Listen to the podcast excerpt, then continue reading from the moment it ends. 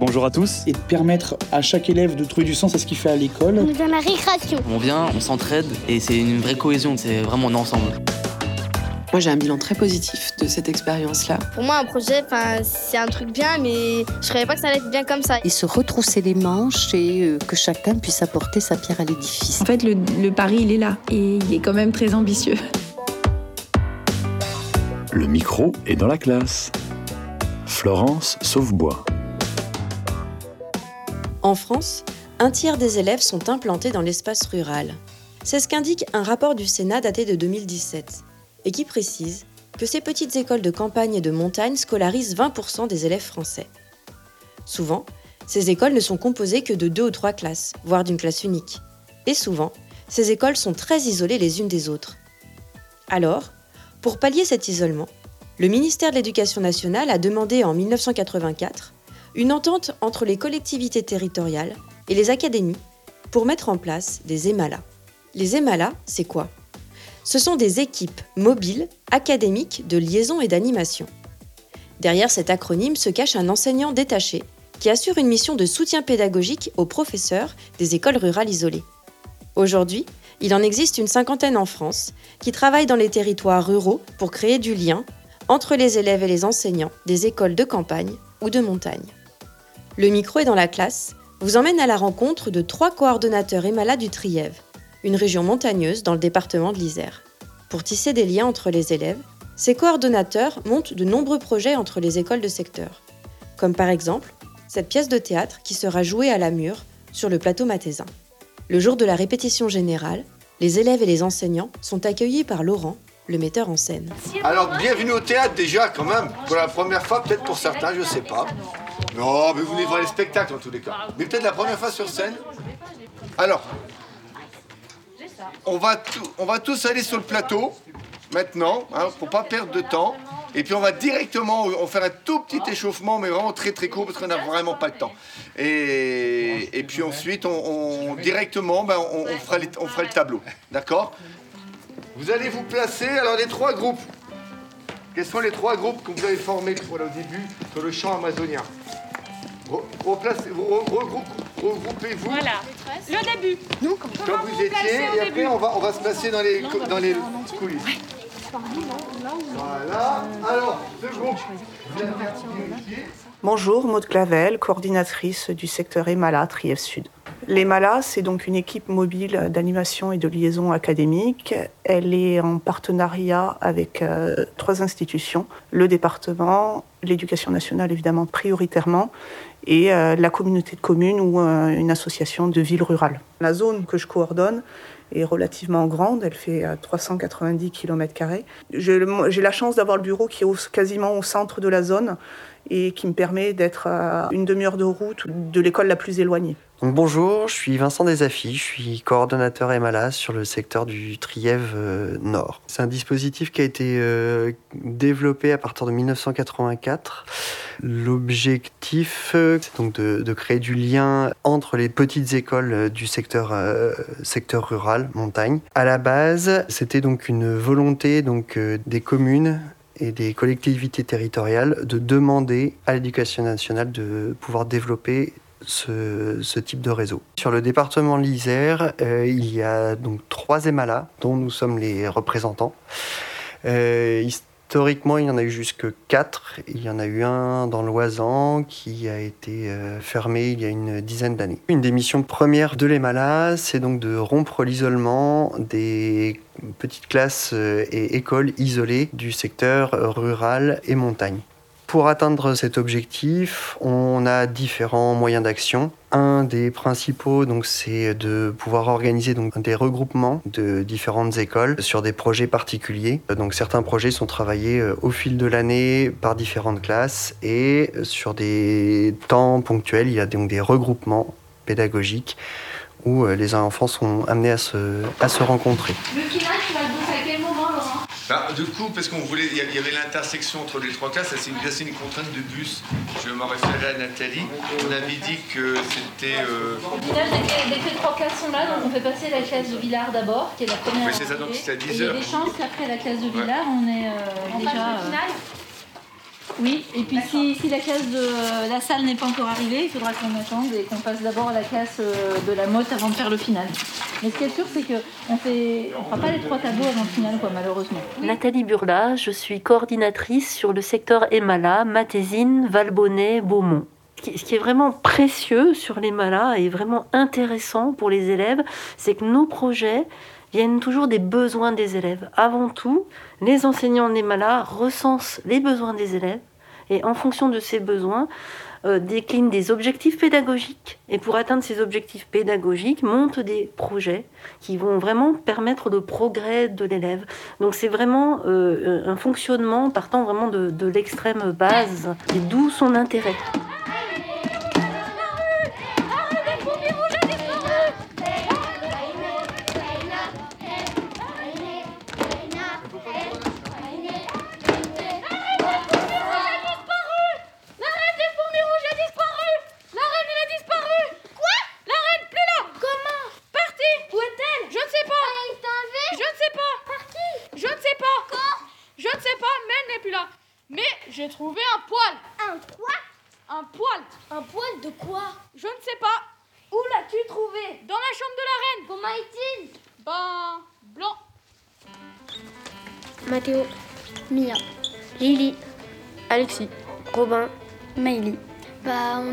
De la mode Saint-Martin. On est dans la classe de CE2, CM1, CM2. Bah, on va essayer de. Comment dire De. d'améliorer euh, ce qu'on fait. euh, Enfin, on s'est déjà entraîné à l'école euh, parce que c'est ce soir qu'on va faire euh, la pièce de théâtre avec les fourmis- la reine des fourmis a disparu. Euh, c'est euh, bah, en en fait c'est une reine et bah y- et elle a disparu, elle a été kidnappée. Ben, nous, on est des fourmis. Et après, ben, des fois, euh, dans, dans certaines, euh, à certains moments, il y a des animaux. Il y en a qui jouent des animaux. As-tu vu notre reine, la fourmi rouge? Ah. Y as-tu vu? Non la, la, Elle est plus là Je sais pas, je sais pas, je vous dis, moi je dormais, j'aimerais bien continuer à dormir. Il y avait ce poil blanc dans ta chambre C'est pas à moi, je vous dis Je pense que c'est bien parce que du coup, ben, on, on s'améliore déjà euh, bah, pour parler. Parce qu'on doit articuler, parler fort. Enfin voilà. Ça nous fait travailler la mémoire de retenir tous nos euh, textes. Et ça nous fait avoir confiance en nous. Et on l'a fait avec les copains et c'est un, c'est un truc qu'on va pas faire tous les jours. Et je pense que je le ferai qu'une seule fois à l'école. Et c'est aussi euh, grâce à la maîtresse euh, et à l'EMALA qu'on a pu euh, ben, faire ça. Alors le poste de coordonnateur EMALA, ce sont des postes à profil dans l'éducation nationale. Du coup, ce sont donc des postes pour lesquels il faut présenter une lettre de motivation et un entretien. Euh, J'étais professeur des écoles. En habitant sur le territoire, j'ai pu me rendre compte de l'importance qu'avait ce dispositif pour le territoire et ça m'a donné envie de, prendre ces missions. Donc ben, moi je suis euh, professeur des écoles depuis 20 ans. J'ai euh, été pendant 10 ans directrice d'une école de 5 à 9 classes. J'ai également été maître formatrice. Charge de cette expérience, j'ai eu envie de découvrir un autre volet de, l'éducation nationale.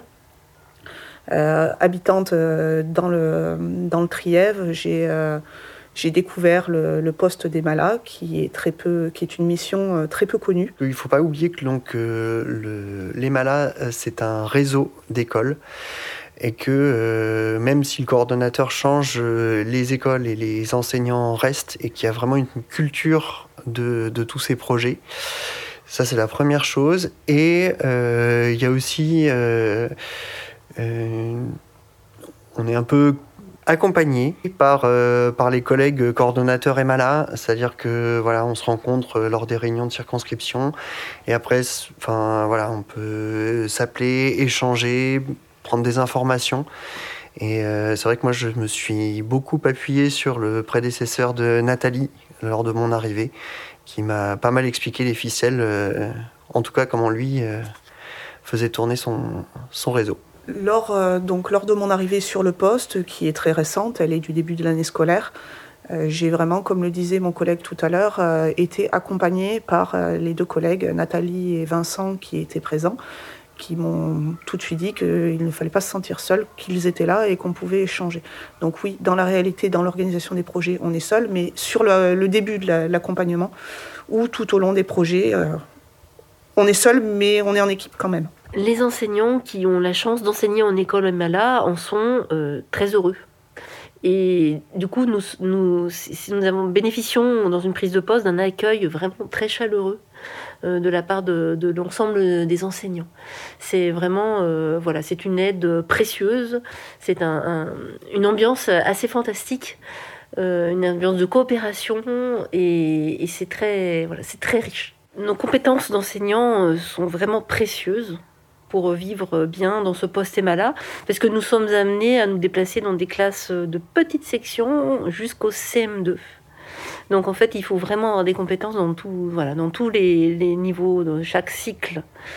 Euh, j'ai personnellement trouvé que mes compétences de directrice aussi m'étaient fort utiles, euh, notamment dans la communication parce qu'en fait, un des volets importants de notre poste, c'est aussi la communication. Alors, la communication avec nos pairs, la communication avec l'équipe de circonscription, et aussi la communication que l'on peut faire pour mettre en valeur notre travail, parce qu'il ne faut pas oublier que nous sommes financés par des instances euh, comme les communautés de communes, les collectivités ou le département, qui nous demandent des rapports d'activité, des bilans, et ça, il faut savoir les mettre en forme correctement et mettre en valeur euh, nos projets afin qu'il y ait euh, voilà, ce, ce, retour pour ces collectivités. Quand on va faire le tableau, il faudra être hyper concentré. D'accord? Vous voulez peut-être quelque chose, Laetitia? Juste rapide. On est à fond, d'accord? On fait pas que la moitié. Non, non. On se donne à fond. Et vous allez voir, ça va être magnifique. Et vous le faites déjà dès ce matin.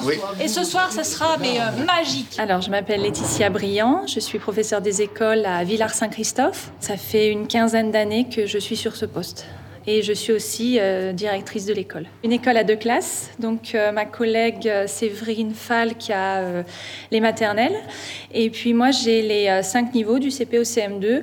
Alors la particularité d'une classe à plusieurs niveaux, alors L'inconvénient, c'est qu'il y a énormément de travail en amont pour l'enseignante.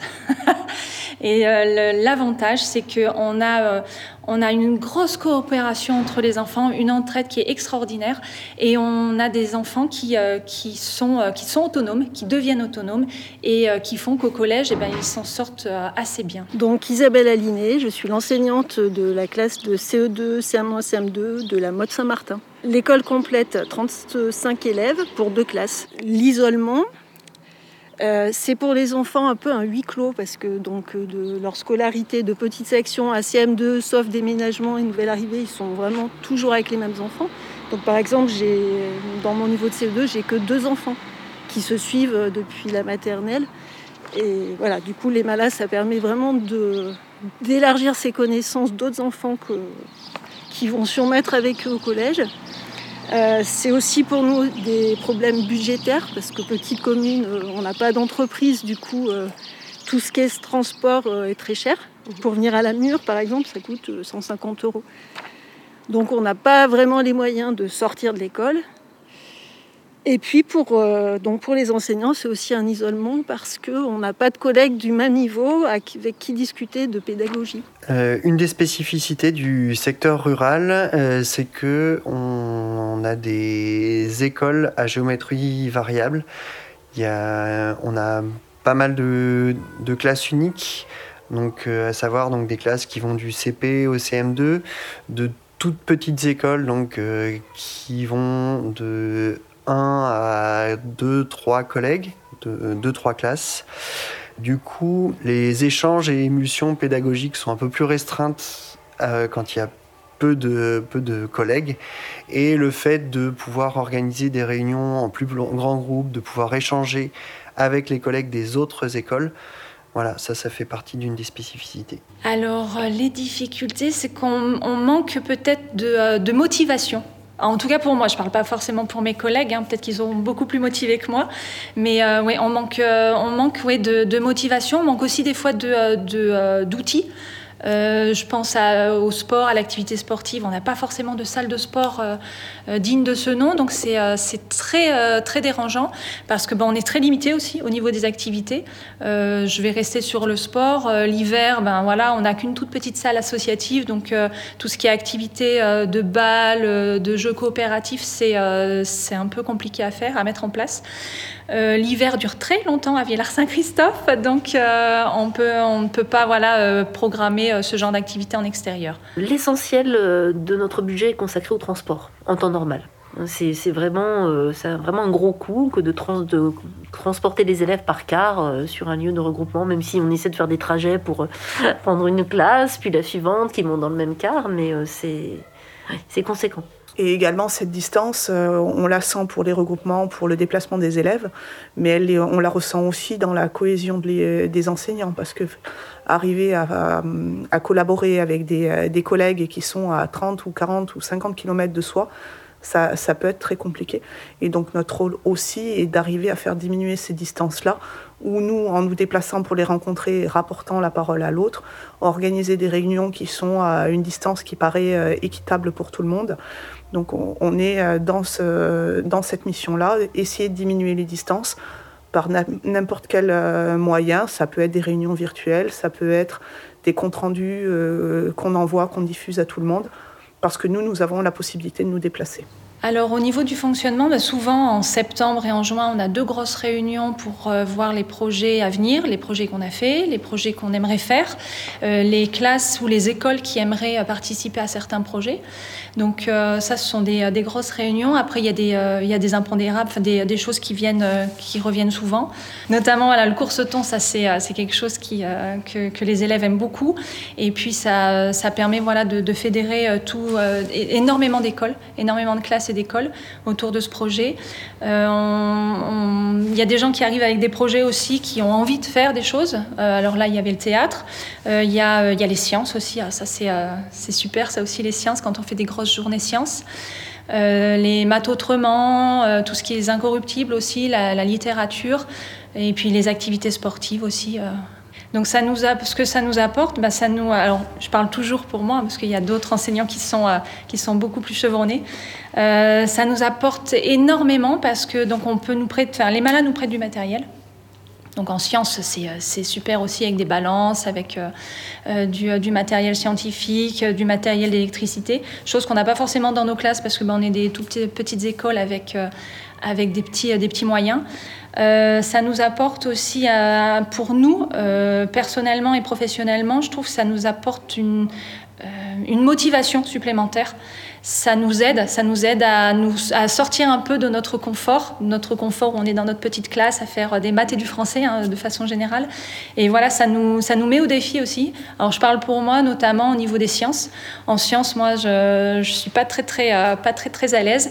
Et euh, les malas et les, euh, les, les projets EMALA au niveau des sciences, ben, ça va nous obliger à sortir de ce confort et puis à, en amont, en amont d'une réunion, en amont d'une journée euh, scientifique, et eh bien de faire énormément de choses avec notre classe, choses qu'on n'aurait pas forcément faites. Euh. Donc nous sommes enseignants et on est rattaché donc à une euh, circonscription.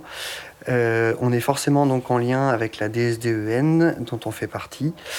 Et du coup, tous les projets qui, qui sont proposés par le dispositif EMALA répondent forcément au programme de l'école primaire. Et de ce fait, l'ensemble des projets qu'on peut proposer euh, peuvent toucher tous les points du programme. Donc ça peut aller euh, de projets mathématiques à des projets d'écriture en passant par euh, les langues, la culture, les sciences, la danse. L'année dernière, en, fin d'année, les, enseignants donc, du TRIEF Sud ont observé une difficulté de plus en plus prononcée pour, enfin, pour les, leurs élèves concernant l'expression orale. Euh, euh, la, décision a donc été prise en équipe de pouvoir travailler un, projet autour de l'expression orale. Et donc, ça a été euh, la mise en voie d'un compte. Et euh, il y a des regroupements. Alors forcément, en période Covid comme celle-ci, les regroupements pour faire des démonstrations de comptes sont plutôt compliqués. Donc on va essayer de profiter euh, de médias locaux pour pouvoir euh, faire ces démonstrations comme la radio locale, Radio Dragon, qui permettrait de diffuser les comptes. Et donc c'est parti des besoins des élèves, observés par les enseignants, ce besoin de travailler l'expression orale, qui a été discuté en équipe, construit en équipe, pour ensuite, via les malas, arriver à intervenir dans les classes pour faire des enregistrements et euh, ensuite diffuser avec le partenaire local, la Radio Dragon. Sur le territoire de la Matésine, nous avons la chance d'avoir une commission CTEAC d'agriculture qui apporte des financements via euh, la communauté de communes. Et on peut euh, demander un soutien pour certains projets. Donc c'est ce qu'a fait les Malas. Nous avions envie, l'équipe enseignante et moi-même, de monter une, une, pièce de théâtre, une action théâtre, en tout cas auprès des élèves. Et nous sommes tournés vers cette commission. Et c'est la commission qui finance les interventions du metteur en scène euh, Laurent. Il y a un autre partenaire important sur, ce, sur le projet aussi, c'est euh, la Mur Cinéma Théâtre, donc qui nous accueille. Et là, en fait, nous nous, nous nous, basons sur les structures existantes dans les territoires. En fait, nous, nous les rencontrons directement et nous essayons de mettre en place des, des, des projets avec eux. Et comme la plupart ont des missions d'éducation aussi, ça, ça, corrèle très bien. Euh, et là, tu peux même faire un pas. Allons interroger les rats, tu vois. Tu peux faire un pas devant.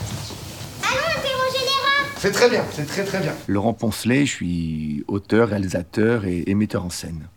Alors, le projet, il est piloté euh, par Nathalie euh, du réseau Emala.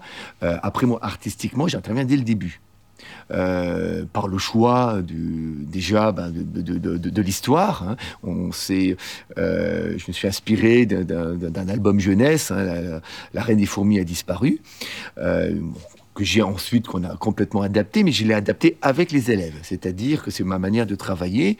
Je suis parvenu avec un texte, je suis parti de l'histoire et j'ai fait improviser les élèves. Et à partir de leur improvisation, euh, ben, j'ai retenu euh, voilà un texte euh, qu'ils ont travaillé la semaine suivante. Donc, j'ai pas eu beaucoup de temps. On a eu trois séances de trois heures avec chaque école.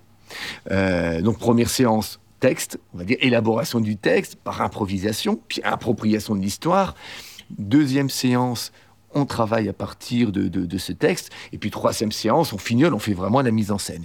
Et entre-temps, les institutrices ont fait un énorme travail parce que une fois qu'on a le texte, ben voilà, il faut le travailler, il faut qu'ils l'apprennent. C'est pas en trois heures qu'ils vont apprendre un texte, les, élèves. Hein. Et même par rapport à ma mise en scène, j'ai vu les, institutrices ont repris ma mise en scène pour les refaire et travailler pour ne pas qu'ils perdent euh, ce qu'on avait vu ensemble. Par rapport à ces différents projets, il faut bien, euh, voir qu'il y a un vrai travail aussi qui est réalisé par les enseignants directement dans les classes pour pouvoir réussir enfin, cette cohésion. Il faut savoir que les EMALA, alors ils font pas forcément tous la même, euh, taille, mais ça représente grosso modo euh, 30 classes, 650 élèves, et que le coordonnateur EMALA ne peut pas mener à bien toutes les séances dont, dont il y aurait besoin, sans le relais des enseignants dans les classes sur les différents projets. Et toutes les interventions du coordinateur euh, EMALA dans les classes sont vraiment dans le but de créer du lien entre les, euh, entre les classes. Il ne s'agit pas de faire un maître supplémentaire, mais vraiment d'apporter une plus-value pour pouvoir euh, créer du lien entre les différentes classes isolées. Ce qui est très intéressant, c'est de créer effectivement une culture commune euh, par exemple, de nombreuses, quasiment toutes les classes de l'Emala Matésine se sont rendues au musée euh, nous n'avons pas pu faire des regroupements, mais par contre, nous avons vu les mêmes œuvres et euh, par euh, des relais de liens, de courriels, de lettres, nous di discutons sur ces œuvres et, et, nous partageons nos impressions sur ces œuvres. Donc c'est vraiment créer du lien. Et puis l'autre intérêt également, c'est de mélanger des âges. Ça, c'est quelque chose d'important. Euh, il y a une classe qui va du CP au CM2, les autres, c'était plutôt CE2, CM2. Mais du coup, les petites voix des CP, ce qui se mêlent aux voix de groupes un peu plus, euh, un peu plus puissants des, des, CM2, et ce qui permet d'amener des ambiances différentes, des états d'émotion différents. Ça aussi, ça m'a, je trouve que c'était vraiment très, très, très intéressant. C'est toute la force, pour le coup, des malades, puisqu'on a souvent des classes, pour avoir des classes uniques, en tous les cas, euh, on mélange les niveaux. On fait comme on avait fait, vous êtes en avant-scène, d'accord, pour le liberté. Ça marche On peut refaire avec la soliste au début D'accord. Donc euh, là, vous êtes en train de danser, elle va commencer.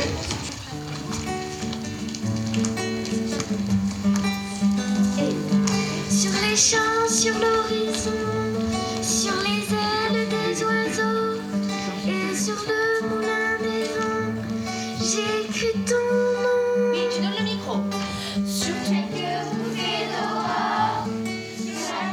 Alors bon bah moi c'est Emmanuelle Thiel, je suis musicienne intervenante.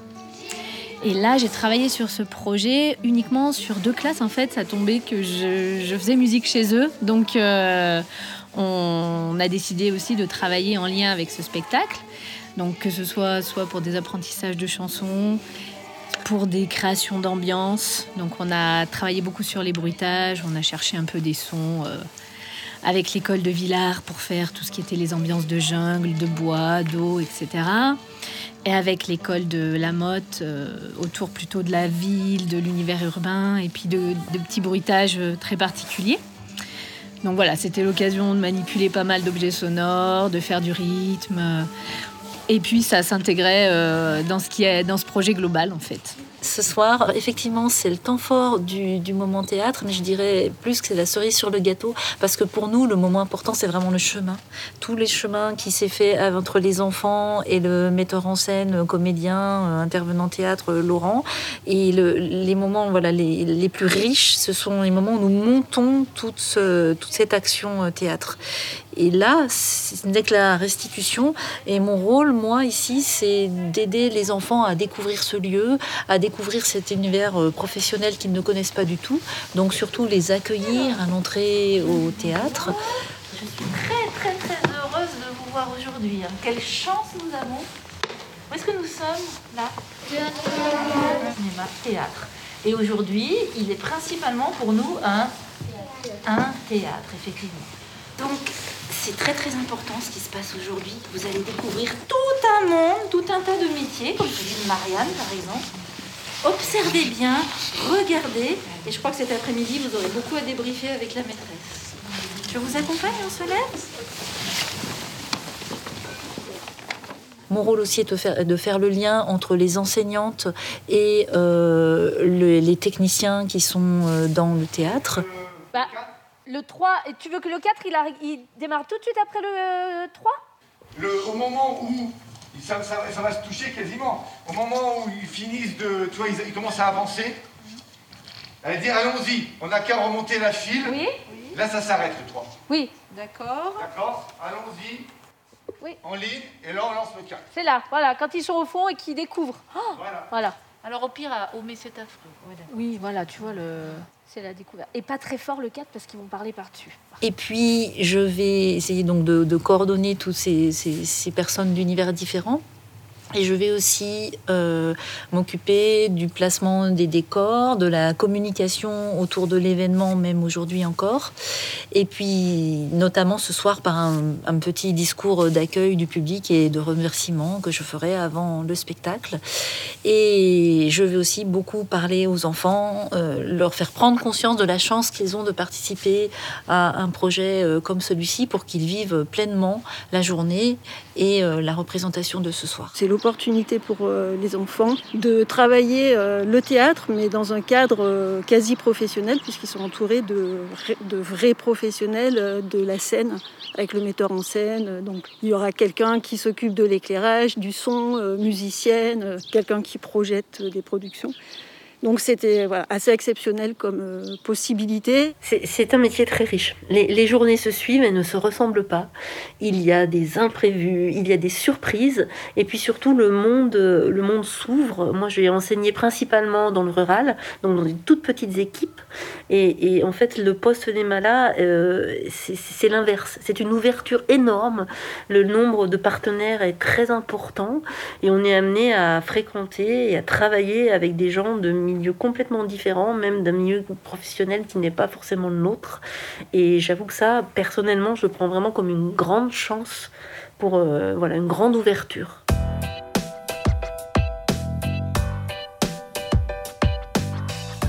À l'heure où de nombreux rapports et études pointent les inégalités de parcours entre jeunes ruraux et urbains, les EMALA viennent répondre à un véritable besoin.